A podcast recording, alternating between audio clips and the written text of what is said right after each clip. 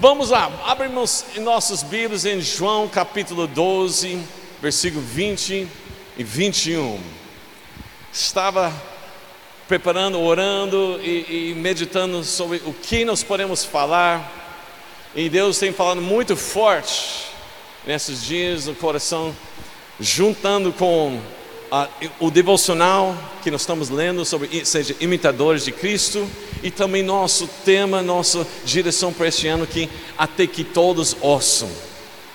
Então eu vi esses versículos e falei, opa, Deus está querendo dizer algo para nós hoje de manhã. Amém? Abrimos João 12, versículos 20 e 21. Fala aqui. Ora, entre os que foram para adorar durante a festa, essa festa é a festa do tabernáculo, né? Havia alguns gregos, né? desculpa, festa da Páscoa, tá? Havia alguns gregos, né?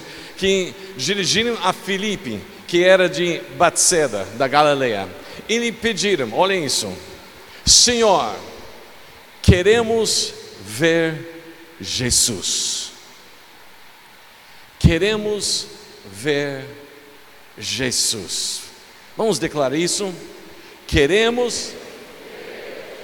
Agora, fala como você realmente deseja ver Jesus essa manhã em sua vida. Vamos declarar: Senhor, queremos ver Jesus. Amém. Senhor Deus, nosso desejo essa manhã é te ver. Nós precisamos te encontrar tem algo sobrenatural que o Senhor deseja fazer em nossas vidas, através das nossas vidas, através desse encontro contigo, Senhor. Leva-nos para compreender, Senhor, que Teu Espírito ilumina mesmo os nossos corações esta manhã, não pela palavra de um homem, mas pela palavra de Deus que vai soprar mesmo no nosso interior. Palavras inspiradas pelo Espírito Santo para chamar nós para esse encontro. Jesus. Obrigado, Senhor, essa manhã, em nome de Jesus. Amém. Amém, irmãos? Muito bom. Interessante.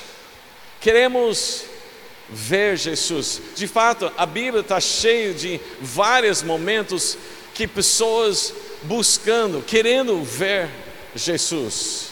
Nós temos, por exemplo, lá em Lucas 19, nós temos Zaqueu.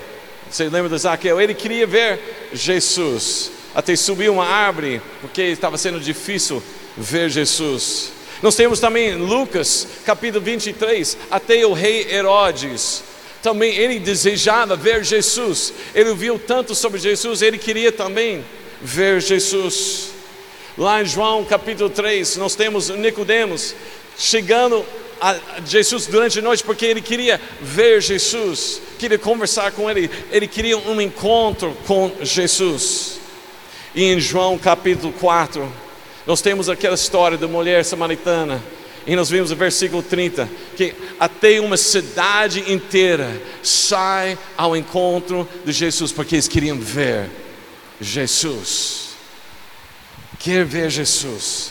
Agora a pergunta é por que pessoas querem ver Jesus? Por que pessoas querem ver mesmo? Porque hoje mesmo pessoas ainda precisam e desejam ver Jesus, às vezes nem sabendo, mas eles precisam ver Jesus. Muitas pessoas entendem errado Jesus. Eles olham para Jesus e falam: Bom, Jesus era um, um tipo, esses meio revolucionário, né? Ele andava, vagava para a terra, né? Com um grupo de homens que não tinha eh, escolaridade, alguns pescadores velhos assim, né? E, eles ah, viu Jesus como um homem simplesmente com esse grupo que e, e pensava ele deve ter feito alguma coisa porque sempre está fugindo Alguns pensavam assim, outros falavam, não, ele, ele é um grande tipo poeta. Ele ia ficar no monte e falava palavras muito bonitas, né? Ele falava em parábolas que às vezes era difícil para entender. Ele tinha palavra que às vezes parava as ondas. Ele tinha palavras que realmente acalmava o povo. Ele realmente podia falar e pessoas ficavam horas escutando Jesus. Alguns outros falam que ele é meio tipo político, que falava sobre liberdade. E ele foi seguido pelas massas, multidões. E ele falava contra a corrupção, ele falava contra a religiosidade. E ele não submeteu para nenhuma outra autoridade a não ser de um Deus. E os religiosos e os políticos tinham medo dele. Por isso, eles prenderam ele e crucificaram ele. Alguns dizem que ele era um tipo feiticeiro, um homem de mistério, um homem que conseguiu transformar água em vinho, andava sobre as águas. Ele multiplicava pães e peixes. Eles olhavam para ele como um homem meio mágico assim. E ele falava sobre morrer e ressuscitar.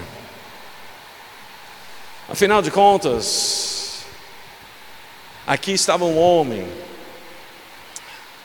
um homem que eles olhavam a vida dele e falavam: esse cara é, diferente, esse cara realmente faz coisas que ninguém faz. Onde você viu um homem andando sobre as águas? Onde você viu um homem que expulsa demônios? E no capítulo 11, antes desse capítulo 12, nós vimos que ele ressuscitou um homem que estava morto quatro dias. Coisas impossíveis. Então, por, por isso, muitas pessoas desejavam ver Jesus. Claro que eles querem ver Jesus, pois eles viram em Jesus esperança e compaixão. Eles viram que o poder que ele tinha, poder para mudar vidas. Mas mal sabiam eles que Jesus era muito mais do que um homem que fazia milagres. Mais do que uma pessoa que fala, falava bem. Ele foi e ele é a resposta para a maior necessidade do homem.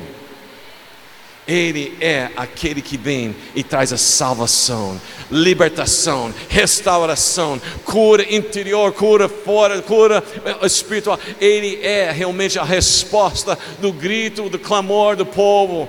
Queremos ver Jesus.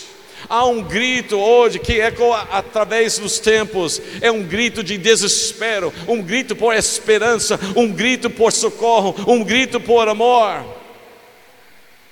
Muitos clamam, muitos falam. Tem até algumas músicas. Vocês que têm certa experiência vai lembrar talvez What the world needs now is love, sweet love. O que o mundo precisa é amor, doce amor.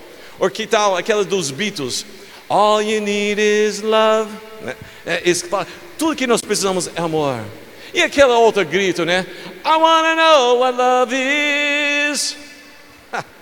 Ah, vocês. É, os outros eu sou mais velho, mas vocês mais novos. Não, não, não, não, não, não, não. O clamor de querer saber o que é amor. É aquela música, é um desespero. E esse desespero que o mundo está clamando.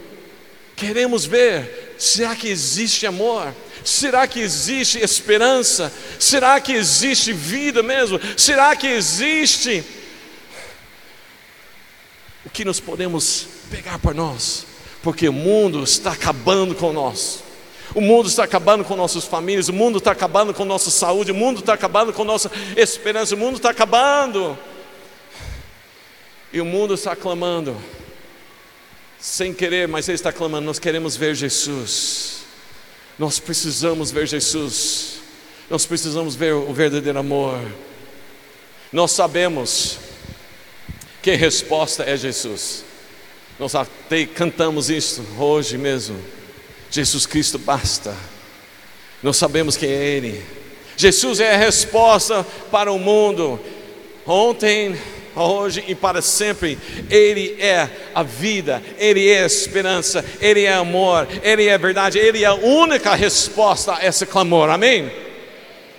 Se pessoas estão clamando, eles vão ter a resposta. A resposta é Jesus. Amém? Sim ou não? O mundo precisa ver Jesus. A pergunta que nos confronta hoje é: como eles vão ver Jesus? Hum. Como eles vão ver Jesus? Jesus muito bem poderia aparecer para as nações, sonhos, visões.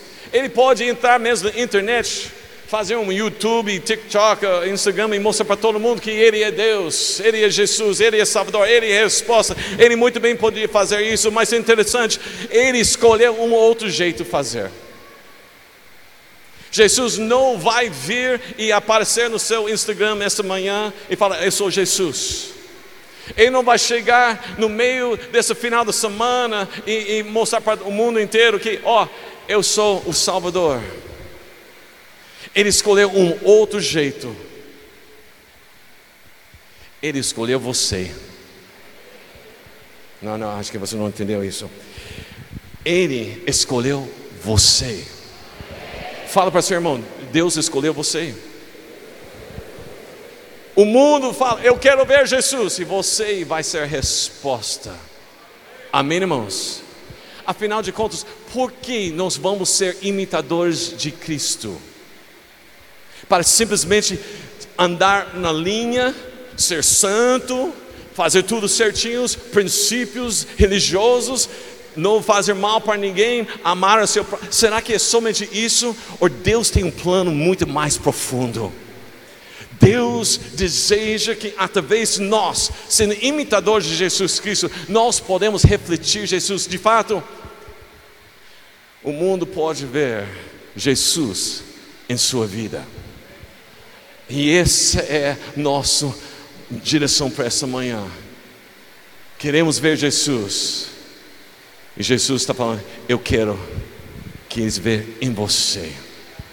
Deus deseja isso em nossas vidas. Amém, irmãos? O mundo precisa ver Cristo em você, porque essa é a única esperança que eles têm da glória e bondade de Deus. Nós devemos refletir Jesus Cristo em e através das nossas vidas. O mundo está clamando, sim? Sim ou não? O mundo está perdido, sim ou não? Eles clamam, será que tem vida? Porque só tem morte. Você liga e só tem morte. Tem aqueles jornais que pinga sangue, né? Só, tem morte. E o mundo fala, será que ainda tem vida? Sim ou não? Sim. O mundo está clamando: será que tem, tem a, a verdade? Porque parece que tudo está fake hoje em dia, tudo é falso, tudo, né? É difícil saber o que é verdade, sim ou não? Sim ou não? Sim, é difícil achar verdade hoje em dia. O mundo também está clamando por, por esperança, sim? Porque parece que acabou a esperança. Eu lembro que antigamente Brasil, brasileiros eram pessoas mais otimistas, mais esperançosos que eu conheci. Todo final do ano, ano que vem vai ser melhor. Só que agora parece que não. Eles olham para o próximo ano e falam: Ih, vai ser difícil. Olha, olha o político, olha economia, olha isso. O mundo perdeu esperança, sim ou não? Sim. E o mundo está procurando amor porque o que está lançado hoje em dia não tem nada a ver com amor. Pessoas só pensam em si mesmo, o benefício que vai conseguir para si mesmo, narcisismo, não, nós não temos mais amor para o próximo. O mundo está clamando.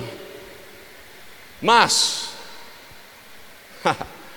a igreja, nós, estamos desesperados pela a verdade? Sim ou não?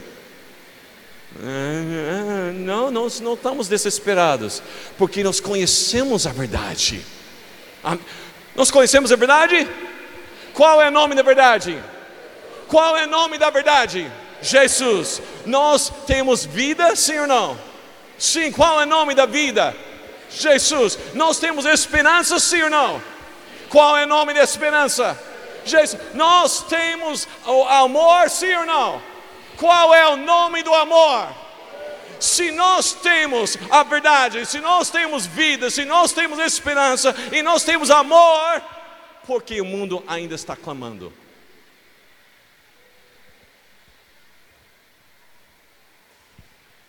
Aí é o um negócio que Deus quer falar para nós essa manhã. Porque nós temos um mundo clamando, queremos ver. E nós, muitas vezes, nós, nós não estamos revelando e mostrando. Então vamos ver essa manhã como nós podemos ser a resposta ao clamor. Queremos ver Jesus. Primeira coisa, seja moldado. Fala, seja moldado. Pergunta: o que está moldando, amoldando sua vida, os seus pensamentos, as suas ações?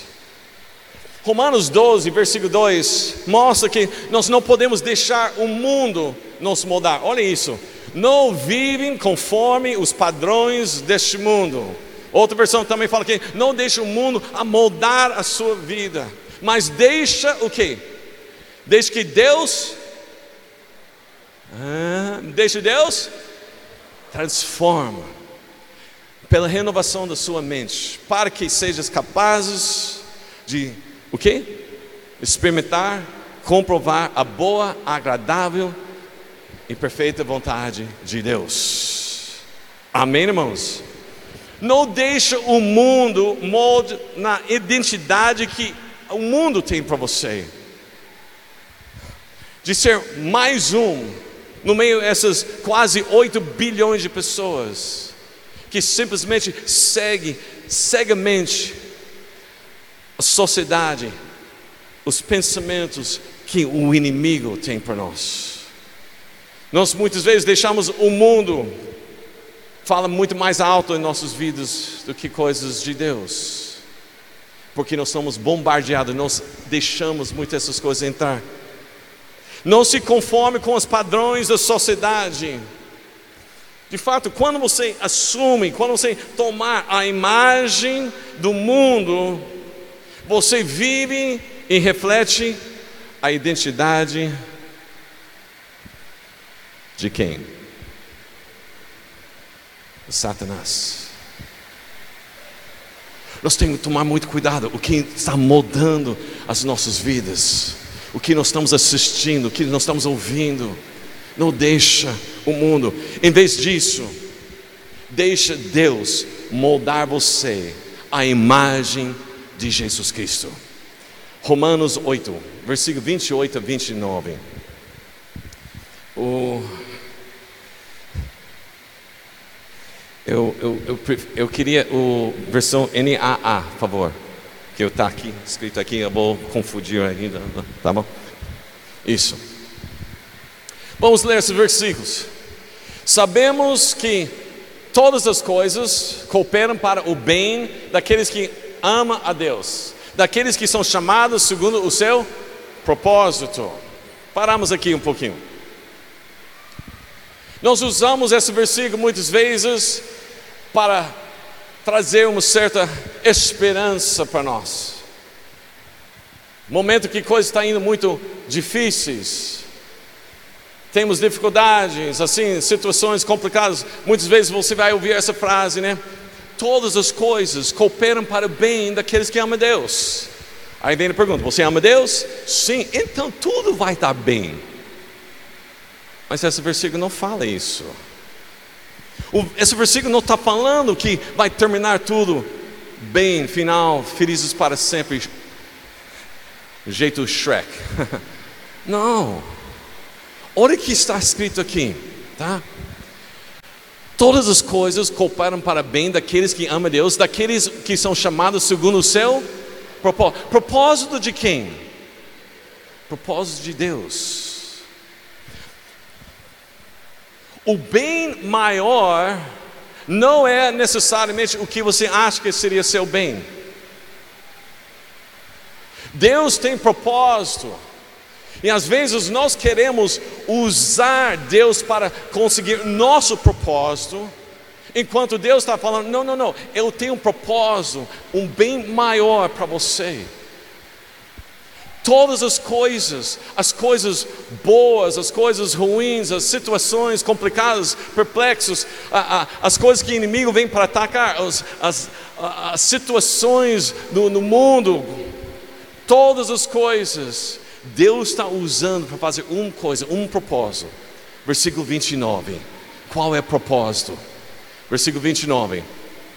Pois aqueles que Deus se antemão conheceu, Ele também predestinou para serem o quê? Conformes à imagem do seu Filho, a fim de que ele seja o primogênito entre muitos irmãos. Qual é o propósito de Deus para a sua vida? Que você seja moldado na imagem semelhante a Jesus Cristo. Amém? Pergunto para o seu irmão: você sabe o propósito de Deus para a sua vida? Aí fala: é, é, é, é isso aí. Deus quer moldar sua vida. Para de deixar o mundo falar que jeito você tem que pensar. Para de deixar o mundo falar que jeito você vai agir ou, ou fazer certas coisas. Deixa Deus moldar sua vida para que você seja mais parecido com Jesus Cristo. Amém? Nós somos chamados para ser mais parecidos, conformados na imagem do seu Filho, Jesus Cristo. Uau! Nós somos chamados a ser imitadores de Cristo, somos chamados para seguir o seu exemplo, para andar como ele andava. Vamos ver, 1 Pedro 2, 21. Porque para isto mesmo vocês foram chamados, pois também Cristo sofreu no lugar de vocês, deixando exemplo para que vocês sigam os seus passos. Entendeu? Jesus deixou para nós o caminho para andar. Nós devemos seguir os seus passos. 1 João 2,6, o que está escrito lá é: quem diz que permanece nele, deve também andar assim como ele andou. Nós somos chamados para andar como Cristo. Nós somos chamados para seguir o exemplo de Cristo, os passos dele. E também em Filipenses 2:5, nós somos chamados para ter a mesma mente, a mesma atitude de Cristo. Tenha entre vocês o mesmo modo de pensar de Cristo Jesus. E tem muitos outros versículos nós podemos ver, mas Deus está chamando nós para ser mais parecido com Jesus Cristo pensar como ele pensava, andar como ele andava, agir como ele agia, falar como ele falava. Agora a pergunta é: como nós vamos fazer isso? Como você consegue ser mais parecido com Jesus Cristo? Só tem um jeito. Gálatas 2:20. Eu fui crucificado com Cristo. Assim já não sou eu quem vive, mas Cristo vive em mim. E a vida que agora eu vivo no corpo, eu vivo pela fé no Filho de Deus que me amou e se entregou por mim. Você está entendendo? Se você quer realmente ser imitador de Cristo, tem uma coisa que tem que acontecer: o eu tem que morrer. Nós precisamos crucificar o nosso eu. Não sou mais eu que vivo, não são mais meus planos, não é mais meu, meus desejos, é Cristo, porque eu não consigo. De fato, Jesus sabia disso, né? Interessante. Jesus, com seus discípulos, três anos e meio andava com eles, ensinando eles, mostrando a eles todo. E nos últimos momentos que Jesus está com eles, Jesus fala: Olha, vocês vão ir e pregar o evangelho. Vocês vão batizar no nome do Pai, do Filho e do Espírito Santo. Vocês vão a, a fazer discípulos, ensinando eles todas as coisas que eu passei para vocês. Eu fico imaginando, talvez o Pedro e os outros olhando para Jesus, falando: "Tá certo, Jesus, deixe conosco, porque afinal de contas nós já andamos três anos e meio." Nós vimos todas as, as ministrações, anotamos tudo, teve alguns insights melhores porque andamos mais de perto. Nós vimos os milagres. Pedro mesmo fala: Eu até andei sobre as águas. Nós, nós também fizemos alguns milagres. Nós vimos o Senhor morrer, nós vimos o Senhor ressurreto, agora, é, é conosco. Deixa comigo. E Jesus fala: eu não posso deixar com você. Porque se você depender somente do que você conhece, o que você tem, o seu dom, o seu carisma, não vai dar. Porque o eu vai atrapalhar. Por isso Jesus falou o quê? Espere em Jerusalém, até que receber e seja revestido do poder do alto. Isso lá em Lucas 24, 49. Depois, em Atos 1, 8, fala que recebereis esse poder quando o Espírito Santo vem sobre vocês. Para o quê? Para serem os meus testemunhos. O Espírito Santo que vai mudar o, o eu, tirar o eu e deixa Cristo sobressair. O que nós entendemos que eu preciso de Jesus Cristo, eu não posso fazer o eu. Ah, eu sei muitas coisas, eu sei cantar, eu sei tocar, eu sei pregar, eu sei fazer cela, eu sei servir nas várias áreas, eu sei. Você percebeu que tudo é eu? Nós temos que chegar para quem? Não mais eu, mas Cristo vive em mim. Agora, como nós vamos conseguir isso? 2 Coríntios capítulo 3, versículo 18. 2 Coríntios 3,18. E todos nós, com o rosto descoberto, contemplando a glória do Senhor, somos transformados de glória em glória na Sua própria imagem, como pelo Senhor, que é o Espírito. O segredo é olhar para Ele, olhar para Ele de fato, o clamor tem que ser nós também. Queremos ver Jesus, porque quando eu vejo, quando eu vejo Jesus, quando eu olho para Ele, quando eu contemplo a glória dele, eu sou, estou sendo transformado de glória em glória.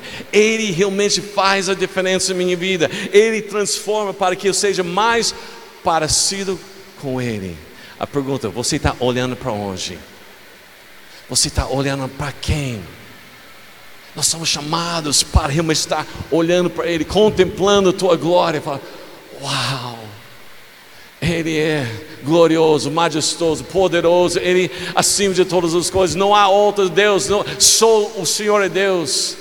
Jesus Cristo basta, eu, eu preciso, eu estou enxergando Jesus, e isso me transforma de glória em glória. Amém, irmãos? Você está me entendendo? Sim. Então, primeira coisa, nos, para realmente responder o clamor, queremos ver Jesus, você precisa ser moldados na imagem semelhante de Jesus Cristo. Segunda coisa, viva como Jesus. Fala para seu irmão, viva como Jesus. Nós somos chamados para imitar Cristo, não apenas em certas ações ou certos momentos, certos dias mais religiosos né, do que os outros, mas vivendo como Jesus viveu, e assim o mundo possa ver Jesus em sua vida, através das suas ações, através do seu pensamento, através das suas palavras. João nos lembra que nós somos chamados para viver como Cristo. Eu vi esse versículo essa semana e falei, uau, que versículo! 1 João 4, 17. Nisto o amor é aperfeiçoado em nós, para que no dia do juiz mantenhamos confiança. Pois, assim como Ele é, nós também somos neste mundo. Nenhuma, amém? Opa. Tá. Eu sei que é profundo isso. Vamos analisar isso. Assim como Jesus é, também nós somos aqui nesse mundo. Olha a responsabilidade que Deus está dando para nós, para que nós sejamos como Cristo é.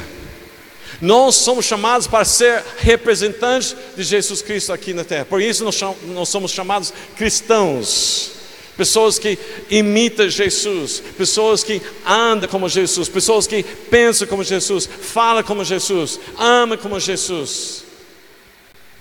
Nós somos como Ele é. Neste mundo, nós vivemos como Jesus vivia aqui na terra. Então, como é Jesus? Então, vamos ver como é Jesus. Quais são as coisas que definem quem Jesus é, para também para nós pode ser as coisas que definem as nossas vidas. Primeiro, filhos de Deus. Fala, filhos de Deus. Jesus é filho de Deus, sim? Claro, nós sabemos isso. Lucas 1,35 fala bem claro que o anjo declarou, né? Ah, para Maria, o Espírito Santo virá sobre você e o poder do Altíssimo a envolverá com sua sombra. Por isso também o ente santo que há de nascer será chamado Filho de Deus. E tem muitos outros versículos que nós podemos falar. Jesus Cristo é Filho de Deus. Mas em Cristo, nós também somos filhos de Deus. Amém. João 1:12. Mas a todos quanto o receberam, deu-lhes o poder de serem feitos filhos de Deus, a saber, aos que creem no seu nome. Ele deu o direito de ser filhos de Deus, deu autoridade para ser filhos de Deus. Como nos tornamos filhos de Deus? Quando nós entregamos, quando nós cremos quem Ele é. E esse crer não é simplesmente, ah, eu acredito. Não, crer é você conhecer, confiar e obedecer. E você anda com Ele. Quando nós fazemos isso, nós tornamos, nós temos o direito, nós temos a autoridade de Deus para ser chamados filhos de Deus. 1 João 3, versículo 1, também fala aqui: Vejam que grande amor o Pai nos tem concedido, a ponto de sermos chamados chamados filhos de Deus. Não somos chamados filhos de Deus, somos filhos de Deus por essa razão. O mundo não nos conhece porque não o conheceu. Nós somos filhos de Deus. Fala para seu irmão, você é filho de Deus. E isso muda tudo, porque nós não somos mais escravos do inimigo, nós não somos mais filhos do diabo, nós não somos mais presos pelas correntes do pecado, nós somos libertos e nós somos filhos. Amém, irmãos? Eu não sou mais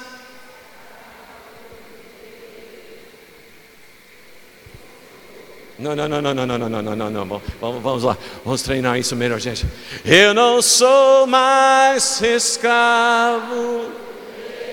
Declara agora com autoridade. Sou filho de Deus. Uau! Nós somos filhos de Deus. Assim como Ele é, nós também aqui somos. Agora, não somente para quem nós podemos ter esse título do Filho de Deus, tem propósito disso, tá? Isso significa que nós fazemos parte de uma grande família de Deus. E essa família aponta para quem? Para quem? Jesus. Lembra lá, Romanos 8, 29? Fala que para que não sejamos conformados a imagem do seu filho. Mas olha isso, versículo 29, 8, 29, Romanos, de novo, vamos lá. A fim de que, propósito, porque Ele, Jesus Cristo, seja o que? o primogênito. Interessante, João 3,16. Porque Deus amou o mundo de tal maneira que deu seu filho unigênito. Alguma coisa acontece lá na cruz, quando Jesus Cristo dá aquele grito: está consumado. Mudou agora, ele não é mais unigênito, ele é primogênito de muitos irmãos.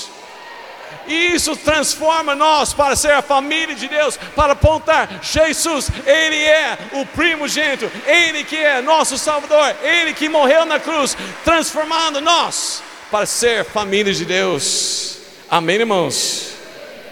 E sabe alguma coisa? O mundo está esperando e desejando ver isso. Romanos 8, 19. Olha isso. Ardente expectativa da criação aguarda a revelação dos filhos de Deus, a manifestação dos filhos de Deus. A pergunta é: quando nós vamos começar a manifestar? Quando nós vamos começar a revelar para este mundo quem é Jesus? Através da nossa posição dentro da família de Deus. Amém? Segunda coisa, vencedores. Fala, vencedores. Tem que correr aqui, vencedores. Jesus é vencedor? Amém. Né? Jesus venceu o mundo. João 16, 33. Falei essas coisas, Jesus falando para seus discípulos: Falei essas coisas para que em mim vocês tenham paz. No mundo, vocês, ok? Passam por aflições, mas, fala, mas, tenha de bom ânimo, ou tenha coragem, por quê? Eu venci o mundo. Aleluia! Jesus declarou: Eu venci o mundo. Interessante, ele falou isso antes da cruz. Porque Jesus não se tornou vencedor, ele sempre é o vencedor. Aleluia. O diabo não tinha jeito, não tinha nenhum chance, nem um mínimo chance para ele vencer é Jesus Cristo sempre, sempre será o vencedor, grande vencedor, aleluia. E quando ele venceu, é, é, isso é interessante, né? Ele vencedor lá na cruz, Colossenses 2, 14 e 15, cancelando o escrito de dívida que era contra nós e que constava de ordenanças, qual, o qual nos era prejudicial, removeu inteiramente, fala inteiramente cravando na cruz e despojando os principados, os potestades, publicamente os expôs ao desprezo, triunfando sobre eles na cruz. Aleluia! Vocês foram libertos lá na cruz. Ele já pisou na cabeça do inimigo e ele não tem mais poder sobre sua vida, porque Jesus é o vencedor. Mas em Cristo, você também é vencedor. 1 João capítulo 5, versículo 4 e 5. Vamos lá. 1 João, 4, 1 João 5, versículo 4 e 5. Porque todo o que é nascido de Deus, ok? Você é nascido de Deus? Você é filho de Deus? Esse versículo para você já está declarando o que? Que você venceu o mundo, não é isso? E essa é a vitória que vence o mundo, a nossa fé. Como está a sua fé hoje? Como está a sua fé? Ah, pastor, a fé está sendo difícil. Nós já estamos aqui em fevereiro, mas to, o, o, janeiro já estragou todo, todas as coisas, porque, meu, ai, ai, ai. Sua fé tem que estar baseada em quem você é em Cristo Jesus. Você é filho de Deus. E esse Filho de Deus vence o mundo. Amém? Ele fala que quem é o que vence o mundo, senão aquele que crê que Jesus é o Filho de Deus. A vitória é nossa, amém, irmãos? Essa é a nossa vitória, que Cristo venceu e nós, como filhos de Deus, também vencemos. Em Cristo também nos andamos em triunfo. Segundo Coríntios 2, 14 e 15, fala que graças, porém, a Deus, que em Cristo sempre, fala sempre, não é algumas vezes, não é só quando nós achamos suficiência, não, não, sempre Ele nos conduz no que?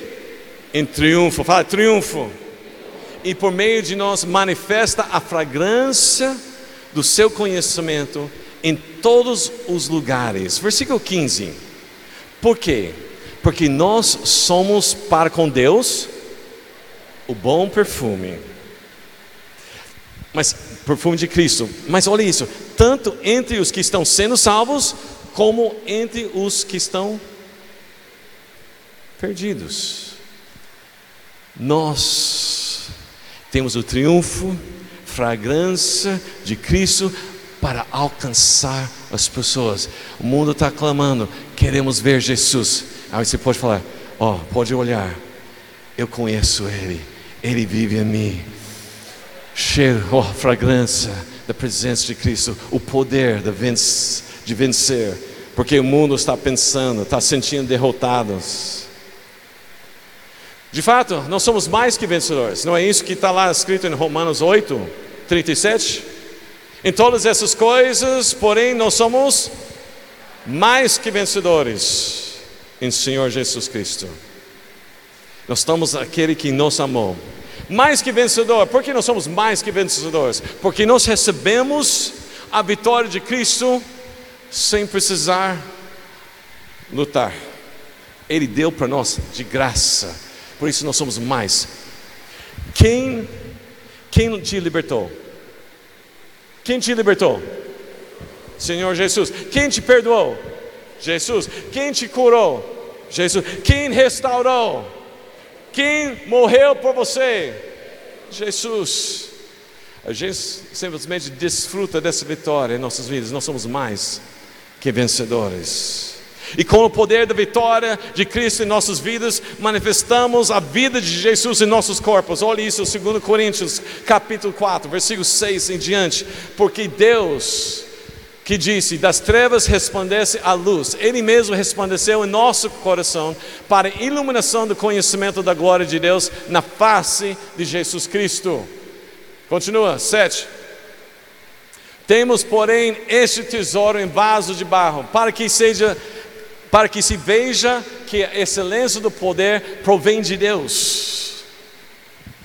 As coisas que Deus faz em sua vida, as coisas sobrenaturais, não é para mostrar que você está com esse poder, mas para que pessoas entendam que a excelência do poder provém de Deus, não de nós. Vamos lá, continua, versículo 8: Em tudo somos atribulados porém não angustiados. Ficamos perplexos, porém não desanimados. Somos perseguidos, porém não abandonados. Somos derrubados, porém não destruídos. Olha isso. Levamos sempre no corpo o morrer de Cristo, quer dizer, a vitória de Cristo, que também a vida dele se manifesta em nosso corpo. Você está entendendo isso? O propósito que você é vencedor é para que pessoas vejam em você a vitória de Jesus Cristo, que é pra, também para eles. Amém? Vamos lá, o tempo está tá correndo aqui, vou ter que pular uma aqui. Ah. Hum. Ok, rapidinho. Terceira coisa é pedras vivas. Fala pedras vivas. Jesus é a rocha, sim. Jesus é a pedra. Mateus 16, nós temos aquele momento que Jesus está perguntando para seus discípulos quem pessoas dizem que eu sou, e eles falam várias coisas, e depois perguntou para ele: e vocês, o que vocês acham? E Pedro levanta e fala tu és Cristo, filho de Deus vivo. E Jesus fala: Uau, muito bom, Simão.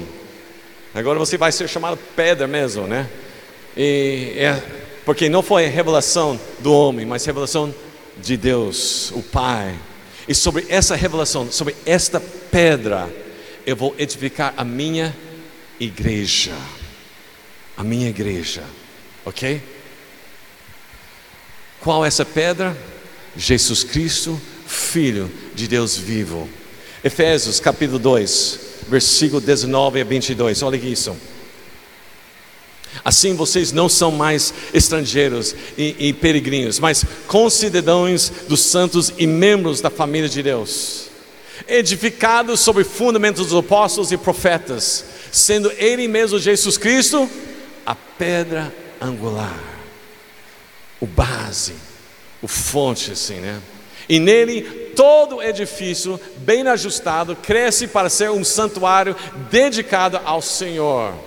Nele também vocês estão sendo edificados junto com os outros para serem morada de Deus no Espírito. O que está falando é que Jesus Cristo, pedra angular, para construir o que nós chamamos a igreja. Lembra? Jesus fala: sobre essa pedra edificarei a minha igreja. E deixa eu falar para vocês.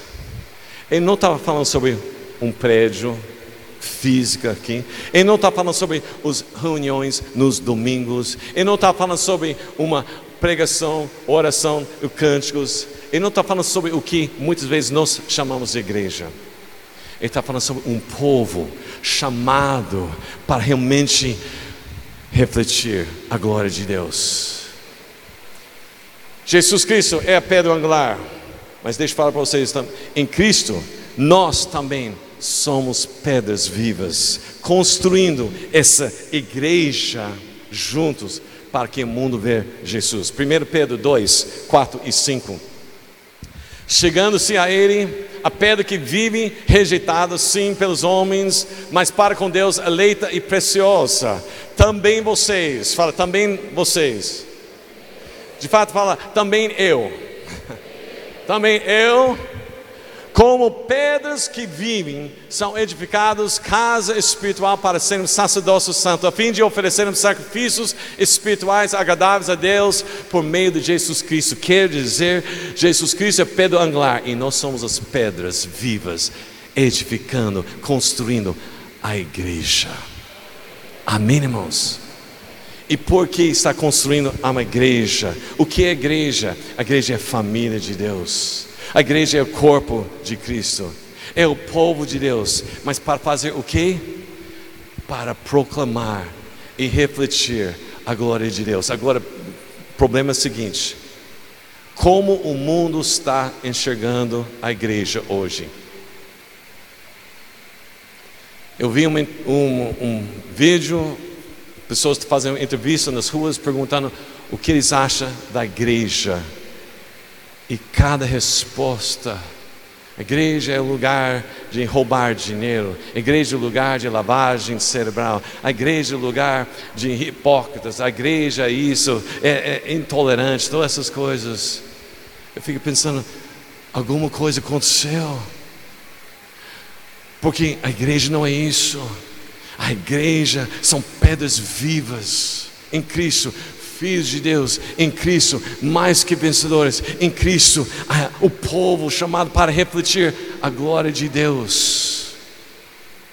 1 Pedro 2,9 fala que nós somos a geração eleita, sacerdócio real, nação santa, povo da propriedade exclusiva de Deus, a fim de que proclamar as virtudes, as grandezas, as maravilhas daquele que o chamou das trevas para a sua maravilhosa luz. Equipe de louvor, pode subir aqui, por favor.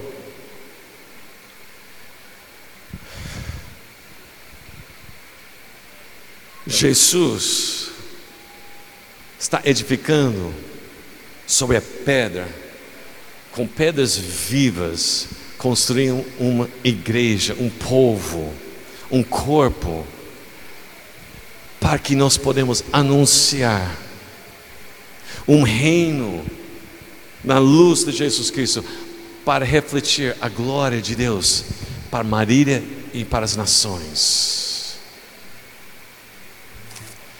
Nós vimos que tem muitas outras coisas que nós podemos falar que, por exemplo, Jesus é a luz do mundo e nós também somos luz. E tem muitos outros que podem identificar quem é Jesus e como nós devemos também viver. Mas essas que eu apresentei para, nós hoje é para que nós podemos parar, refletir e decidir, vamos viver. Sabe por quê? Viver como Jesus, sabe por quê? Você pode ser o único Jesus que alguns vão ver. Você pode ser a única Bíblia que pessoas vão ler. Você pode ser o único amor que algumas pessoas vão sentir e conhecer. O mundo está gritando: queremos ver Jesus. Você vai ser resposta. Você vai ser resposta. Nós somos chamados para imitar Jesus com propósito de alcançar vidas, para brilhar, para ser luz, para ser sal, para realmente atrair as pessoas. O que pessoas estão vendo quando eles olham para eu, para mim e para você? O que pessoas estão enxergando?